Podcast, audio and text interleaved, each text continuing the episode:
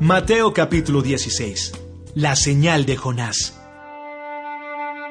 Algunos de los fariseos y de los saduceos se acercaron a Jesús para ponerle una trampa y le dijeron, Queremos que hagas un milagro que pruebe que Dios te ha enviado. Cuando ustedes miran el cielo por la tarde y está rojo, dicen, va a ser buen tiempo. Pero si en la mañana el cielo está rojo y nublado, dicen, hoy va a ser mal tiempo. Ustedes entienden muy bien las señales en el cielo acerca del tiempo. ¿Por qué entonces no entienden que las cosas que yo hago ahora son una señal de Dios?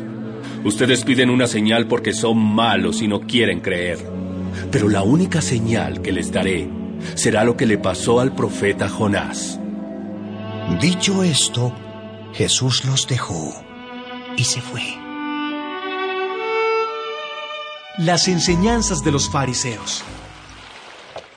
Jesús y sus discípulos cruzaron al otro lado del lago de Galilea. Pero los discípulos se olvidaron de llevar pan. Y Jesús les dijo, Miren, tengan cuidado con la levadura de los fariseos y de los saduceos. Los discípulos comenzaron a hablar entre ellos y decían, eh, seguramente Jesús dijo eso porque no trajimos pan. Jesús se dio cuenta de lo que hablaban y les dijo, Qué poco confían en Dios. ¿Por qué se preocupan por no tener pan? Entiendan bien lo que les quiero decir. ¿O ya se olvidaron de aquella vez cuando alimenté a cinco mil hombres con cinco panes nada más? ¿Ya se olvidaron de las canastas que llenaron con los pedazos que sobraron? ¿Ya no recuerdan que también alimenté a otros cuatro mil con solo siete panes y que ustedes llenaron muchas canastas? ¿No entienden que yo no estaba hablando de pan? Cuídense de la levadura de los fariseos y de los saduceos. Entonces los discípulos entendieron que Jesús no estaba hablando de la levadura que se pone en la masa del pan, sino de las malas enseñanzas de los fariseos y de los saduceos. ¿Quién es Jesús? Cuando llegaron cerca del pueblo de Cesarea de Filipo, Jesús preguntó a sus discípulos, ¿Qué dice la gente acerca de mí, el Hijo del Hombre? Algunos dicen que eres Juan el Bautista. Y otros dicen que eres el profeta Elías o el profeta Jeremías. O, o alguno de los profetas. ¿Y ustedes qué opinan? ¿Quién soy yo? Pedro le dijo, Tú eres el Mesías, el Hijo del Dios que vive y da vida. Bendito seas, Pedro, hijo de Jonás, porque no sabes esto por tu propia cuenta, sino que te lo enseñó mi Padre que está en el cielo. Por eso te llamaré Pedro, que quiere decir piedra. Sobre esta piedra construiré mi iglesia, y la muerte no podrá destruirla.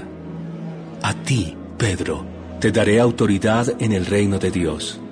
Todas las cosas que tú prohíbas aquí en la tierra, desde el cielo Dios las prohibirá.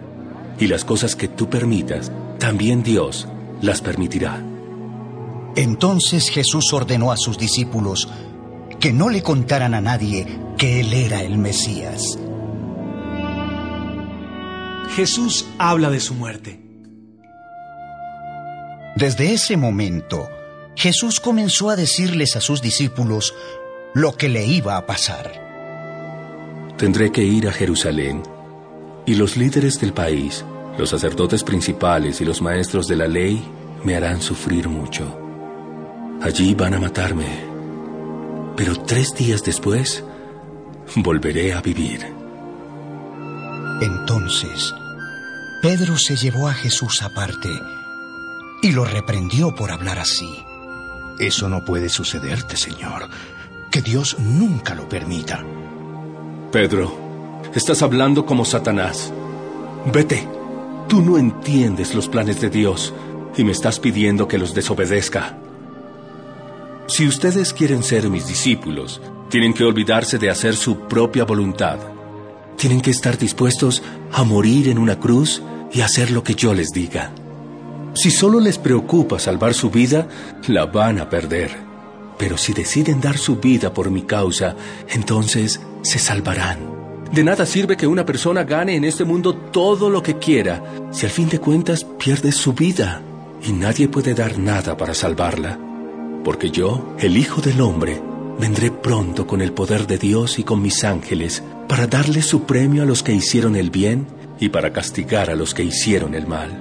Les aseguro que algunos de ustedes que están aquí conmigo no morirán hasta que me vean reinar.